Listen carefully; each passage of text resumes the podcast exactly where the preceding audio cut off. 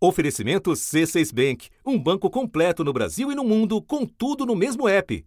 Abra sua conta. A maioria da população brasileira é negra e feminina. As mulheres representam também mais da metade do eleitorado nacional. Mas na política predominam os homens brancos.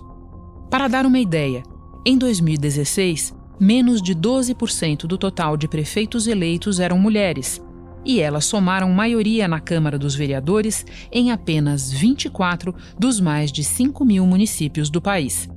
Em anos recentes, alterações promovidas pela Justiça vêm tentando mudar esse quadro rumo a uma representação menos desigual. Segundo o Tribunal Superior Eleitoral, pelo menos 30% dos recursos do fundo eleitoral devem ser destinados às candidaturas femininas. Esses 30% valem também para o tempo de televisão e de rádio.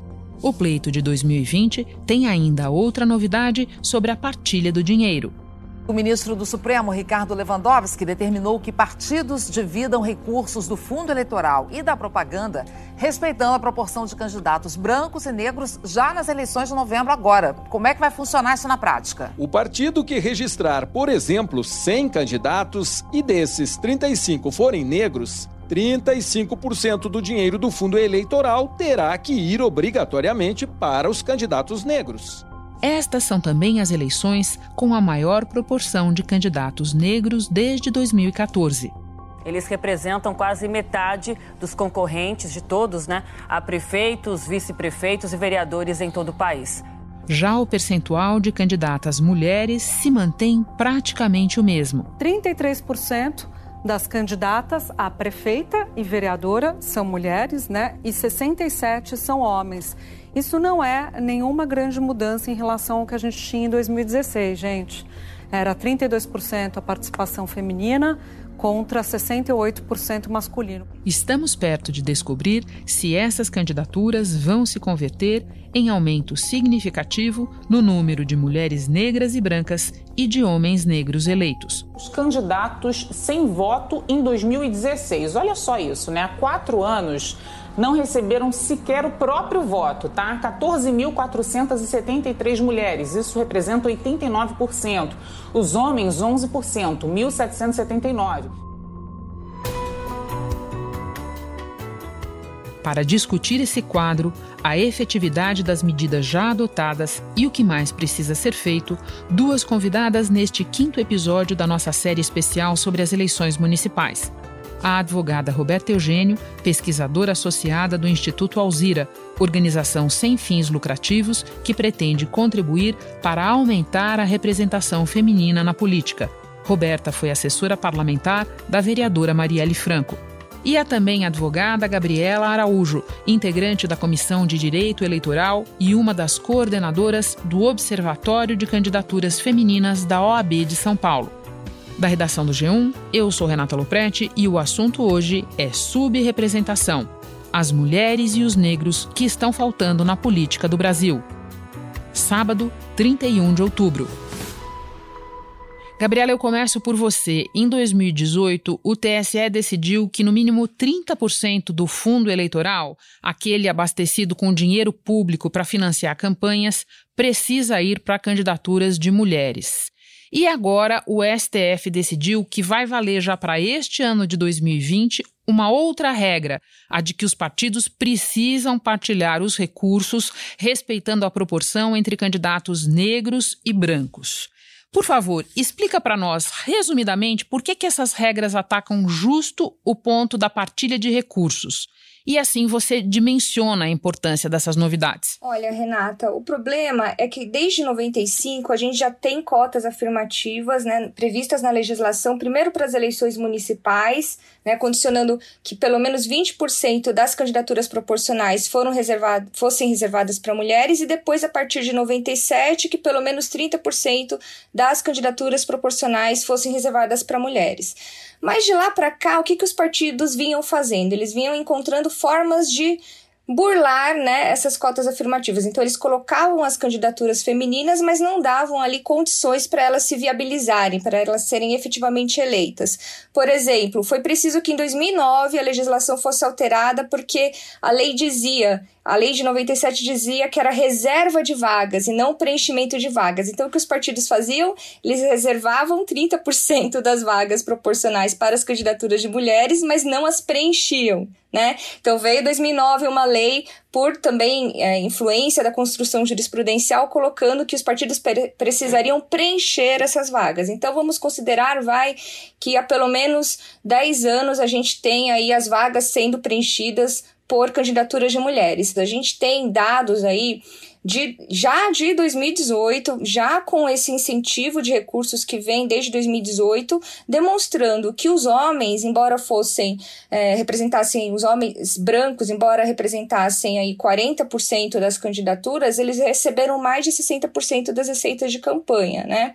É, e, das, e, das receitas de doações de pessoas físicas e autofinanciamento foram mais de 70% para os homens brancos, ou seja, homens negros, mulheres brancas e mulheres negras foram muito subfinanciados. Roberta, que fatores ajudam a explicar esse quadro de subfinanciamento que a Gabriela descreve para nós? Bem, de modo direto, o racismo e o sexismo estruturais.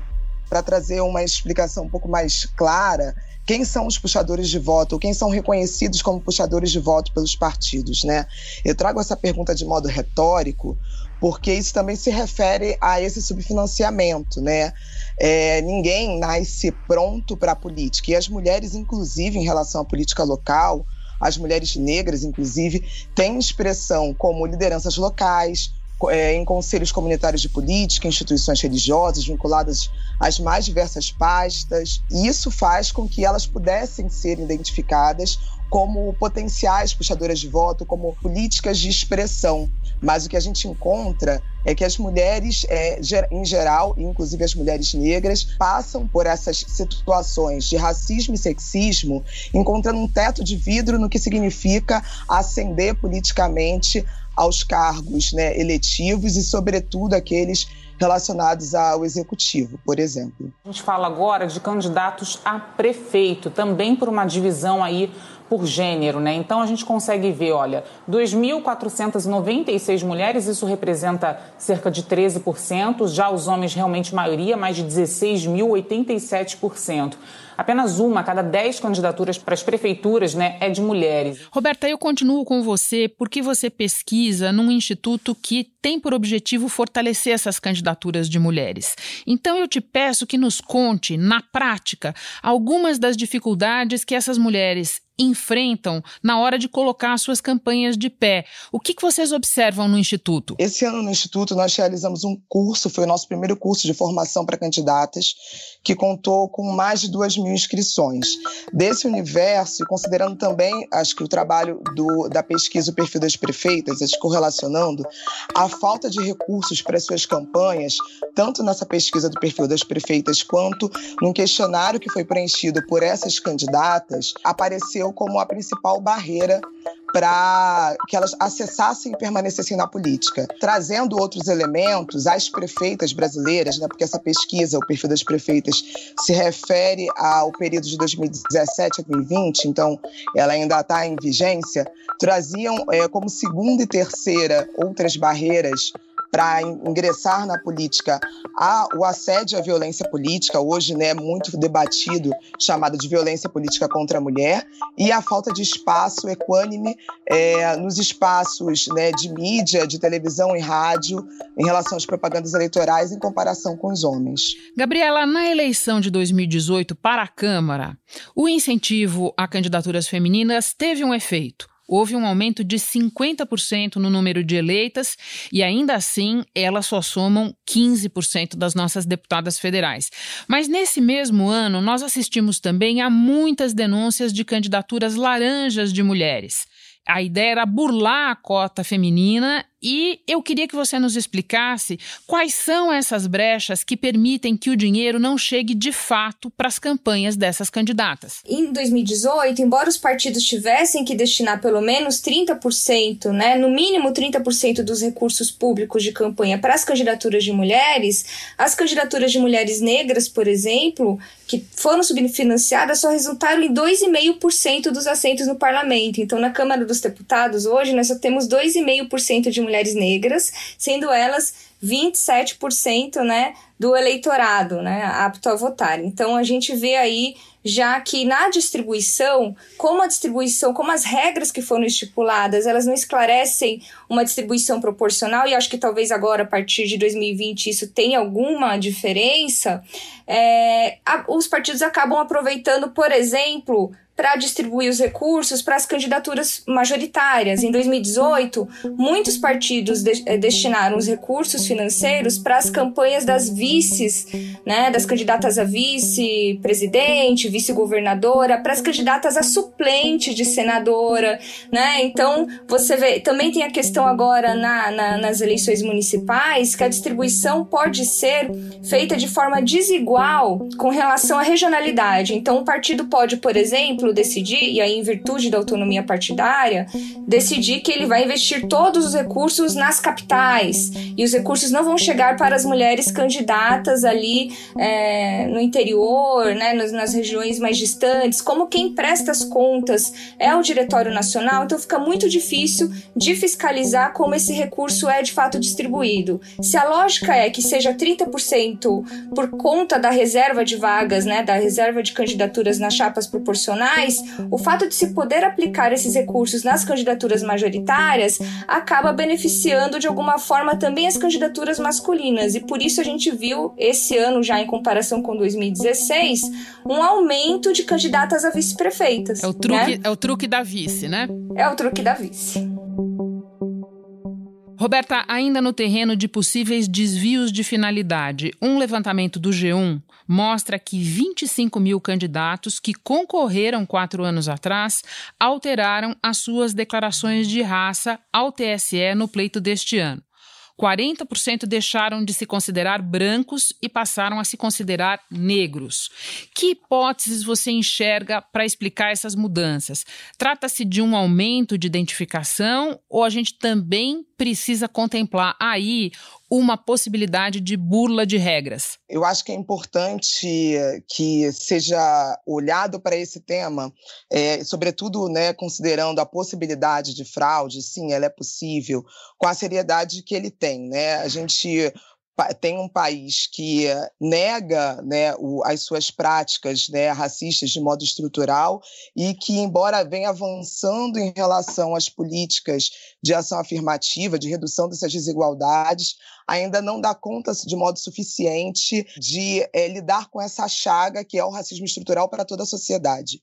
É, isso significa, na verdade, que é, o fato de, de, ser necessário ser apurado se houve ou não fraude, isso não significa que a política é, é uma política frágil, né? Acho que há muito a aprender com o que as universidades já trazem e acredito que uma hipótese né, importante para que seja analisado esse tema é que é, o nosso debate, como a gente fala dentro do, do movimento negro e dos estudos sobre raça, o Brasil ele é muito iletrado racialmente, o que pode também Tá, estar acontecendo nesse ano, e eu vi algumas notícias de candidatos que retificaram a sua autodeclaração porque ela tinha sido preenchida por alguém do partido e isso levou a, a, que esse candidato ou candidata fosse branqueado. Né?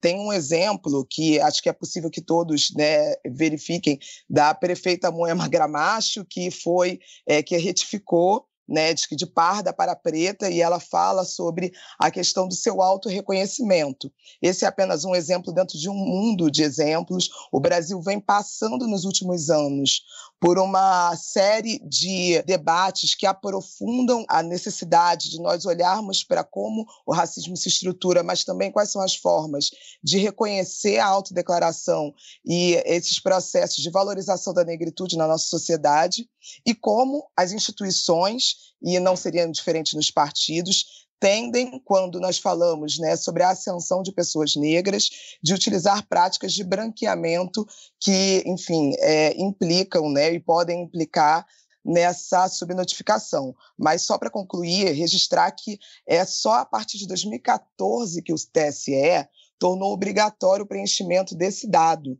Ou seja, é, a gente ainda está numa sociedade em que a análise complexa do, de como o racismo se organiza, e sobretudo na política, ela ainda é carente de muitas, de muitas análises que se cruzem para que é, a gente possa dar uma resposta efetiva. A fraude precisa ser enfrentada e ela é possível, mas ela pode, é, a gente pode aprender muito com que as universidades, sobretudo as universidades públicas, trazem de ensinamento diante desse tema. Uma pergunta que eu quero fazer para vocês duas. Nós vimos muita resistência e muita reclamação por parte de alguns partidos e dos caciques desses partidos sobre a decisão do Supremo de que a divisão dos recursos tem que respeitar a proporção de candidaturas negras e brancas já neste ano. Muita gente dizendo que houve pouco tempo para se preparar e tal. Representantes dos partidos relataram dificuldades para executar a nova regra já este ano. O TSE, ele acertou, nós concordamos, porque temos uma dívida histórica, sim, com essa população, com essa parcela da sociedade brasileira, mas o ideal seria manter a decisão como veio, como foi feita pelo Tribunal Superior Eleitoral, para a eleição de 22. Aí nós teríamos tempo para organizar isso. Como é que vocês respondem a essa resistência, Gabriela? A resistência é infundada, né? Porque o próprio TSE é, foi muito ágil em encaminhar como seriam distribuídos esses recursos, tanto é que os recursos estão já sendo distribuídos, né? Não está tendo nenhuma dificuldade para isso. Mas é que existe sim uma resistência antiga e por isso as cotas afirmativas elas têm dependido de reiteradas decisões jurisprudenciais, seja para cassação de chapas com candidaturas laranjas, seja para praticamente forçar os partidos a de fato preencherem né, os registros com 30% de candidatos, seja para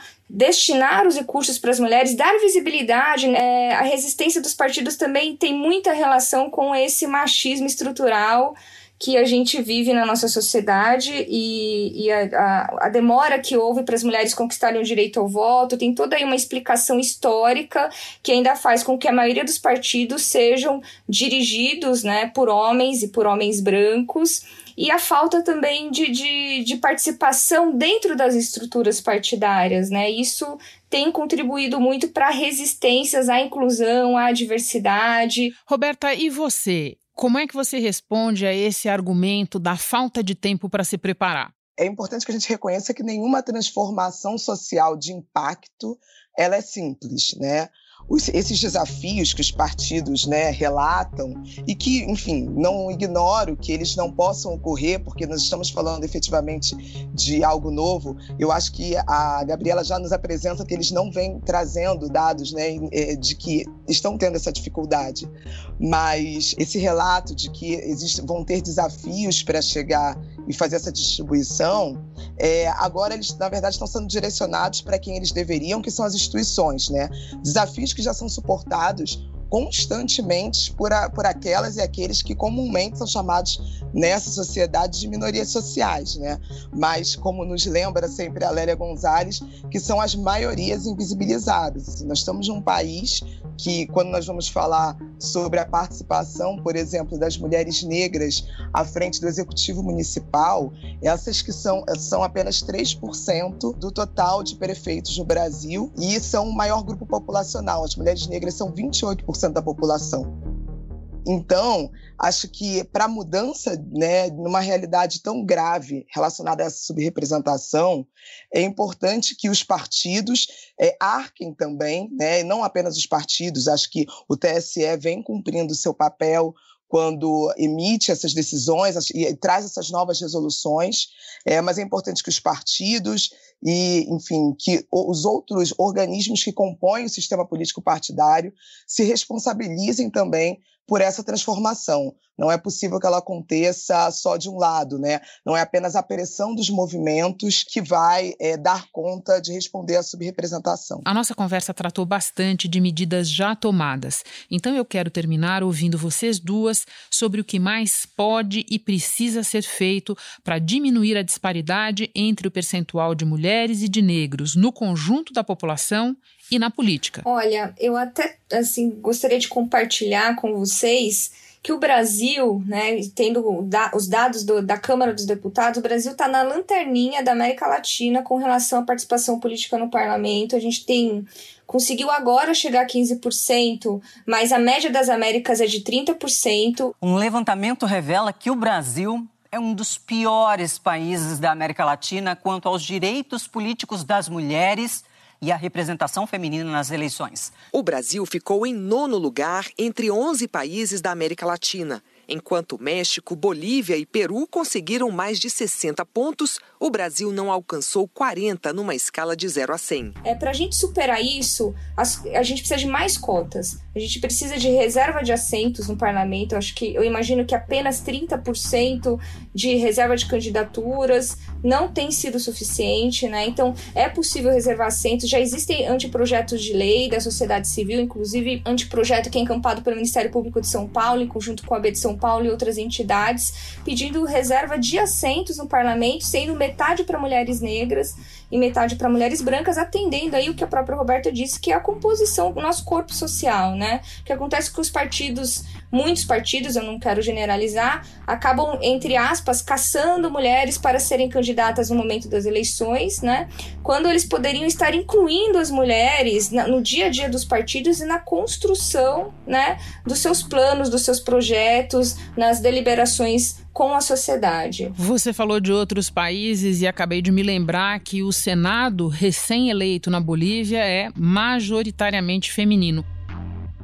Roberta, você agora para encerrar, o que é prioritário ser feito? Eu corroboro com, com tudo que a Gabriela disse e somo, é, enquanto uma medida concreta de enfrentamento a essa subrepresentação, é o um enfrentamento é a desnaturalização da violência política, não apenas de gênero, mas de raça também, dentro dos partidos. Né? Entender que essas barreiras elas, elas precisam ser enfrentadas de modo simultâneo. O que a gente encontra hoje né, no Brasil e que traz uma realidade, no ano de 2018, nós vimos uma realidade melhor em relação à participação das mulheres por exemplo, no Congresso Nacional, né, um aumento de 50% na, no número de mulheres eleitas para o Congresso e de 30% nas assembleias legislativas. Um dos fatores que pode ter colaborado para esse aumento, que já é muito notificado pela, pelos cientistas políticos, é a questão do, do direcionamento do financiamento de campanha né, também.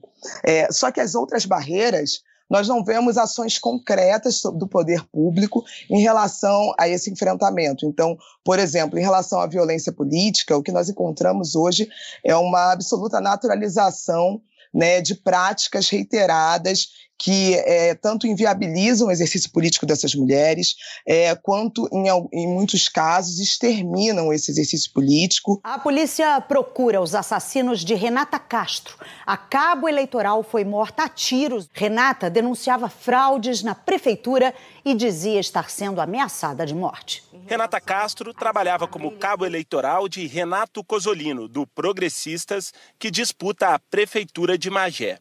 Ela foi assassinada. Segundo informações preliminares, o crime teria a motivação política. Nós somos o país que mais mata defensores e defensores de direitos humanos. Nós somos um país que tem números absurdos em relação à violência política, não apenas só contra as mulheres, né? Apenas esse ano, o número de tentativas de assassinato e de assassinato já passa de 100. Tudo isso, então, precisa ser considerado enquanto um problema da nossa democracia, sem que esse tema, né? Da, da, violência, da violência dentro da política seja entendido como um problema central da nossa democracia, nós teremos ainda barreiras que vão permanecer, mesmo com é, a, vendo mudanças relacionadas a, por exemplo, cotas, tanto de assento quanto né, para candidaturas. Roberta, Gabriela, muito obrigada pela parceria nessa conversa tão importante para uma construção que precisa ser feita a cada ciclo eleitoral e entre os ciclos também.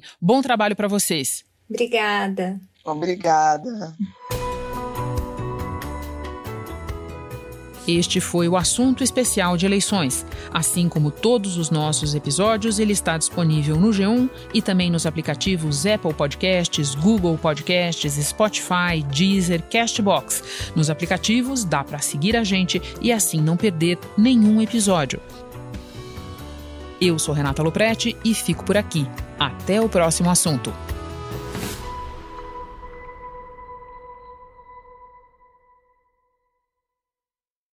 Você no topo da experiência financeira que um banco pode oferecer. Escolha um banco completo no Brasil e em qualquer lugar do mundo. Abra sua conta no C6 Bank.